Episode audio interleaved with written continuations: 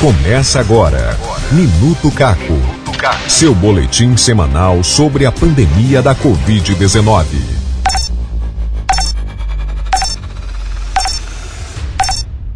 Minuto Caco. Olá, amigo e amigo ouvinte. Você está escutando o Minuto Caco, o seu resumo de notícias sobre a pandemia do coronavírus no Ceará, no Brasil e no mundo. Programa é uma iniciativa do Projeto de Extensão de Apoio à Comunicação Alternativa Cidadã e Comunitária, o CACO, dos cursos de Jornalismo de Publicidade e Propaganda da Universidade Federal do Ceará. Meu nome é Pedro Silva e nós estamos em parceria com rádios comunitárias do Estado. Vamos às principais notícias. No Ceará, o isolamento social segue até o dia 31 de maio. Em transmissão ao vivo feita no dia 20, Camilo Santana afirmou que o isolamento social tem ajudado o Estado a registrar uma melhora nos números de contaminação e óbito por Covid-19. Na capital, onde há o maior número de infectados, as medidas de distanciamento social mais rígidas também seguem até o fim do mês. Enquanto isso, no interior, onde os números de casos continuam a subir, as recomendações do governo aos municípios serão intensificadas. Esta é a quinta vez que o decreto de isolamento social é prorrogado, Porém, o governador deu indícios de que a flexibilização das medidas pode começar somente em junho. Minuto Caco. Informações sobre a pandemia da Covid-19.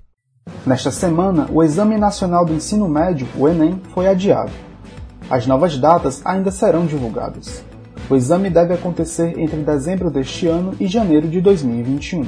Na quarta-feira, dia 20, o Ministério da Educação e o INEP órgão responsável pela realização do Enem, cederam à pressão popular que pedia alteração nas datas da prova através da hashtag AdiaEnem. O adiamento também deverá ter respaldo legal. O Senado Federal aprovou na terça-feira, dia 19, projeto de lei que suspende as provas do Enem e vestibulares em casos de calamidade pública. A medida segue para a apreciação da Câmara. Em nota conjunta, MEC e INEP afirmaram terem escutado as demandas da sociedade. Em todo o Brasil, o pagamento da segunda parcela do auxílio emergencial segue até 13 de junho. O calendário vale apenas para quem recebeu a primeira parcela do auxílio até 30 de abril. Além disso, o governo também alterou a forma de recebimento do benefício. A segunda parcela será depositada para todos em poupança digital da Caixa Econômica. O dinheiro poderá ser usado apenas digitalmente para pagamentos de contas, boletos e compras por meio de cartão de débito virtual. Essa alteração não atinge os trabalhadores que são beneficiários do Bolsa Família, que poderão sacar o auxílio nas datas já previstas antes da mudança. Minuto Caco. Informações sobre a pandemia da Covid-19. O Brasil alcança um novo recorde. Em média, acontece um óbito a cada 73 segundos.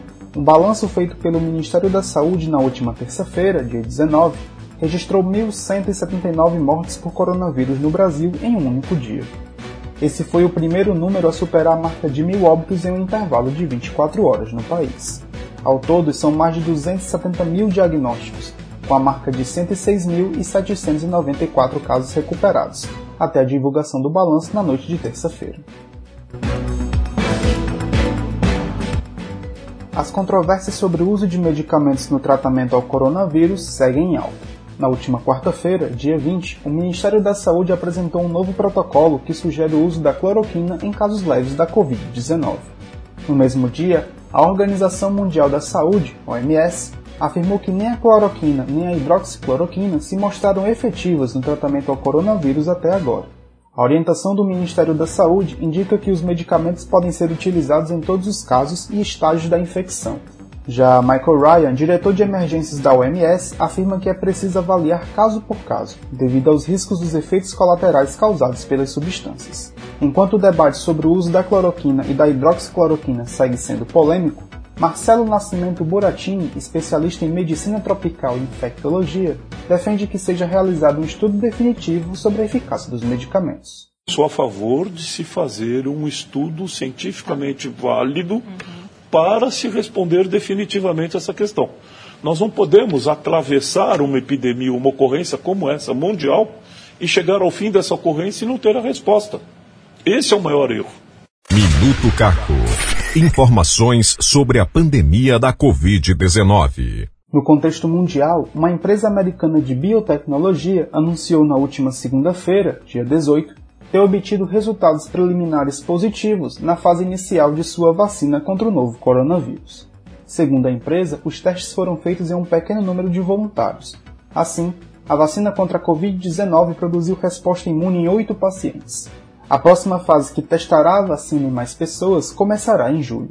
Há atualmente em desenvolvimento no mundo 118 vacinas de combate à Covid-19. O levantamento é da Organização Mundial da Saúde, divulgado na sexta-feira passada, dia 15.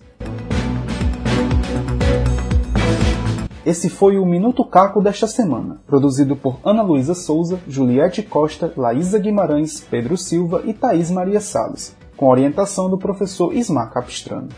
Este boletim é uma produção do Projeto de Apoio à Comunicação Alternativa Cidadã e Comunitária, o CACO, da Universidade Federal do Ceará.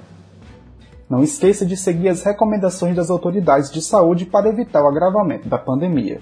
Fique ligado e mantenha-se bem informado. A gente volta na próxima semana. Até o nosso próximo encontro.